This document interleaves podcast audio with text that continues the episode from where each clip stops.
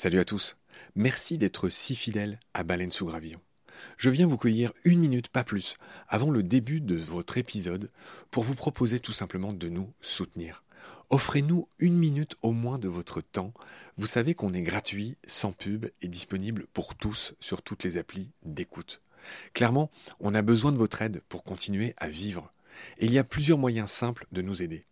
1 vous pouvez nous faire un don unique ou récurrent, quelques balles par mois, quelques euros par mois, euh, sur les liens indiqués dans le descriptif de cet épisode sur Eloasso ou sur Tipeee notamment, il y en a d'autres. 2.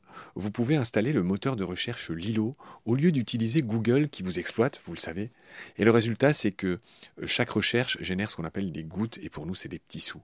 Voilà. Pour vous, en plus, c'est gratuit. Donc, c'est pas difficile. Encore une fois, tous les détails sont dans le descriptif de cet épisode. Moi et plusieurs membres de l'équipe de BSG, on propose maintenant des fresques de la biodiversité, on propose des conférences. Ben, Parlez-en dans votre entreprise, dans votre asso, dans votre boîte, quoi. Et euh, évidemment, on vient, avec tout le savoir-faire de Baleine sous Gravillon, vous raconter le vivant, tout simplement. 4. On peut aussi créer vos podcasts ou en tout cas vous apprendre à faire les vôtres. On fait des formations pour ça et euh, bien sûr contactez-nous pour en savoir plus. 5 on cherche un partenaire pour tout l'écosystème de baleines sous gravillon. Et il y a différentes modalités. On en cherche un pour l'ensemble, on peut en prendre un pour euh, un podcast en particulier, ou euh, ce qu'on fait de plus en plus, on peut en prendre un pour euh, une série d'émissions. Évidemment, euh, c'est négatif, c'est moins cher à chaque fois. Moins bon marché, j'ai envie de dire, parce qu'on n'est pas si cher. Donc euh, voilà, vous pouvez devenir coproducteur de ce qu'on fait. En tout cas, ben, voilà, prenez conscience que ce qu'on fait est certes gratuit, mais on a besoin de vous pour continuer à exister. Moi, ça fait trois ans que je fais ça sur mes fonds, et là, ben, évidemment, je suis obligé de, faire autre chose hein, pour euh, vivre, sachant que France Culture ne suffit pas à me faire vivre. Voilà. Pour nous joindre, c'est simple, contact at baleinesougravillon.com. Tous les détails sont dans le descriptif de l'épisode. Je vous laisse maintenant retrouver l'épisode du jour. Je vous dis merci, salut, à bientôt.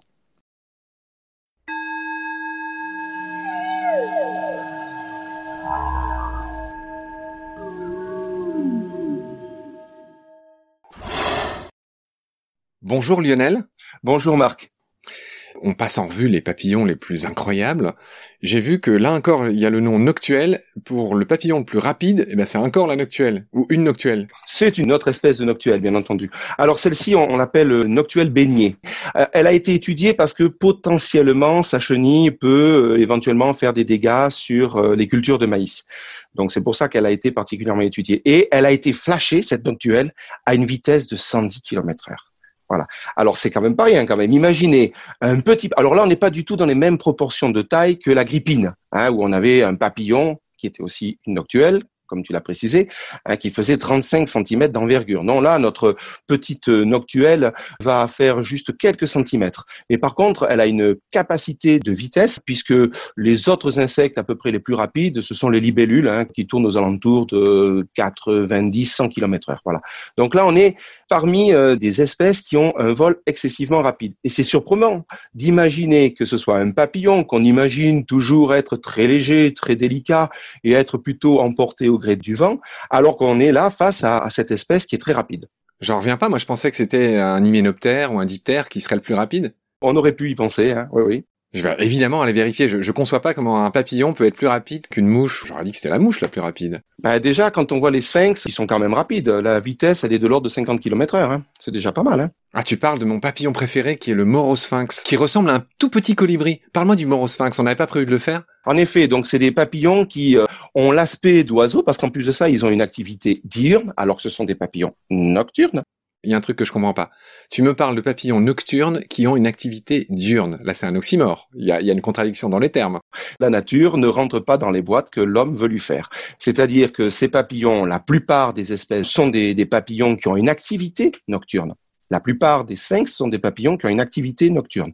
Mais certains sphinx euh, peuvent avoir une activité diurne aussi, pour pouvoir euh, venir euh, butiner en plein jour des lavandes, par exemple. J'entends bien cette différence, mais le morosphinx, pour le coup, que je connais bien, il ressemble à un papillon de nuit. Mais c'est un papillon de nuit. Oui, voilà. Non, mais c'est ce que je te disais. D'un point de vue morphologie, les papillons de nuit sont assez différents des papillons de jour. Je veux bien que tu nous résumes la différence.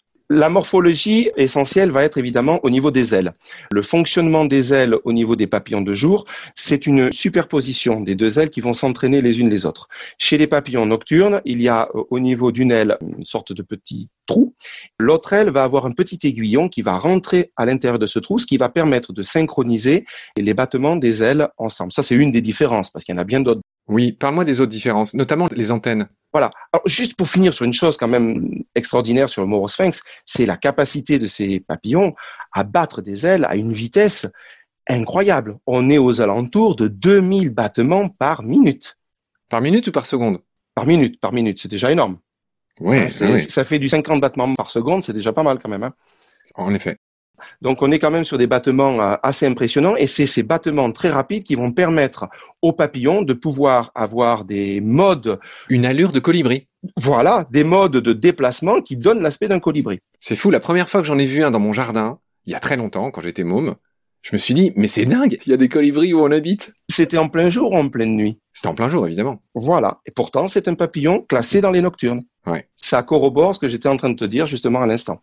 Absolument, c'est vrai. Alors, l'autre différence essentielle sur les papillons nocturnes, c'est au niveau des antennes. Alors là, on va peut-être prendre un autre exemple que les sphinx pour pouvoir en parler. Par exemple, chez les atacidés, dont on a parlé tout à l'heure, le plus grand papillon au niveau de la surface des ailes, ou le bambix du mûrier. Le bombix du mûrier, c'est celui qui fait la soie. Tout à fait. On récupère la soie qui est tissée pour protéger la chrysalide à l'intérieur de son cocon lorsqu'elle va faire sa métamorphose. C'est ce que tu racontais au début. Voilà. Donc, chez ces papillons nocturnes, il faut savoir que la reproduction se fait essentiellement par des odeurs. C'est-à-dire que la femelle produit une sorte de parfum qu'on appelle les phéromones. Ce parfum est libéré dans l'atmosphère. Et le mâle, grâce à des antennes très développées, hein, avec des digitations qui donnent l'aspect, pour faire simple, Fougère. de fougère, parfait, ou d'un peigne, mais exactement fougère. Et ce découpage très important permet aux papillons de pouvoir brasser une quantité d'air plus important et donc potentiellement de pouvoir rencontrer des molécules de ces phéromones dans l'air. Je rebondis sur ce que tu dis, t'as peut-être pas fini, mais en effet, les papillons de jour, ils ont des antennes en forme de massue.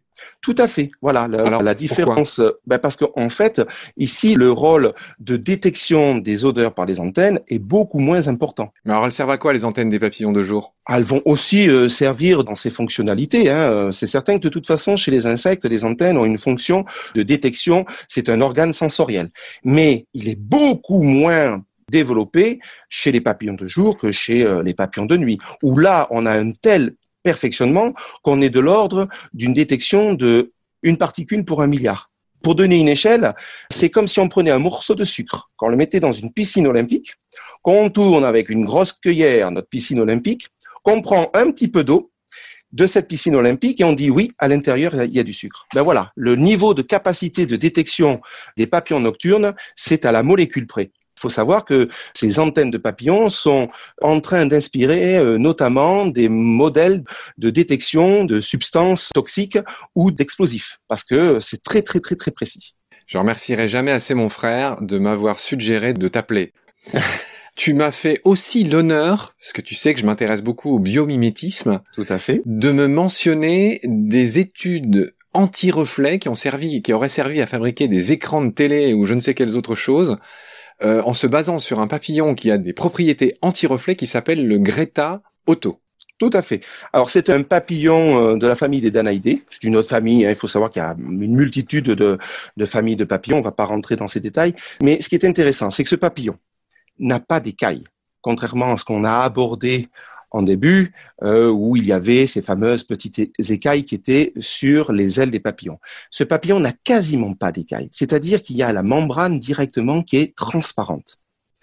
Et des études ont été faites en effet sur ce papillon parce qu'on s'est aperçu que ce papillon, malgré sa membrane transparente, avait très peu de reflets. Il reflétait très peu euh, la lumière du soleil.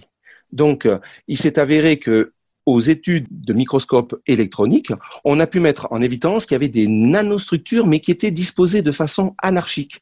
Il n'y avait pas une organisation bien précise de petits bourrelets, puis trois grands, un petit. Non, on était dans quelque chose de très, très anarchique. Et il semblerait, par des modèles mathématiques et technologiques, que ce soit cette euh, anarchie qui soit un facteur favorable pour limiter les phénomènes de reflets. Donc, en effet, si dans quelques années ou quelques décennies, nos téléphones portables ou nos écrans de tablette auront de moins en moins de reflets, ce sera certainement grâce à des études faites sur des papillons.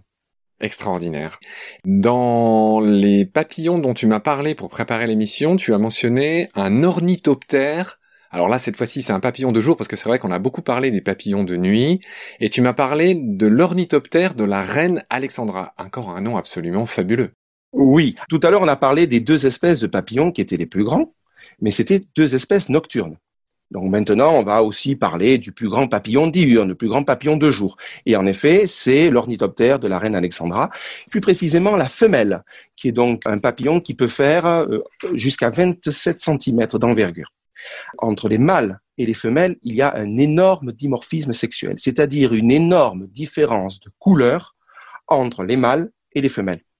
Tous les papillons mâles de ce groupe, les ornithoptères, ont des couleurs très vives, très chatoyantes et sont magnifiques, alors que les femelles, toutes les femelles, ont des couleurs beaucoup plus ternes et sont toujours plus grandes que les mâles. C'est d'ailleurs un phénomène qu'on retrouve de façon euh, redondante chez les papillons. Les femelles ont toujours une envergure plus importante que les mâles pour une raison très simple, c'est que comme elles portent les œufs à un moment de leur vie, eh bien il faut compenser par une envergure plus importante pour pouvoir se déplacer euh, dans des conditions euh, raisonnables. Extraordinaire. On approche du terme de cette émission. Je me dis qu'il aurait fallu en faire deux, mais je te rappellerai évidemment, je pense. Voilà ce qu'on pouvait dire dans cet épisode. Je te remercie beaucoup pour tes lumières. Je te retrouve très vite pour la suite. Salut. Bye.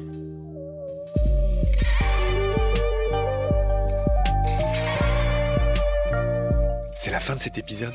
Merci de l'avoir suivi. Pour continuer, nous avons besoin de votre soutien. Vous pouvez vous abonner à nos podcasts, partager les liens devenir adhérent de l'association BSG ou encore faire un don sur Helloasso ou sur Tipeee. Grand merci par avance. Je remercie tous mes équipiers pour leur aide précieuse. Je vous retrouve bientôt pour de nouveaux épisodes. Et d'ici là, prenez soin de vous et de ce qu'il y a autour de vous. Merci. À bientôt.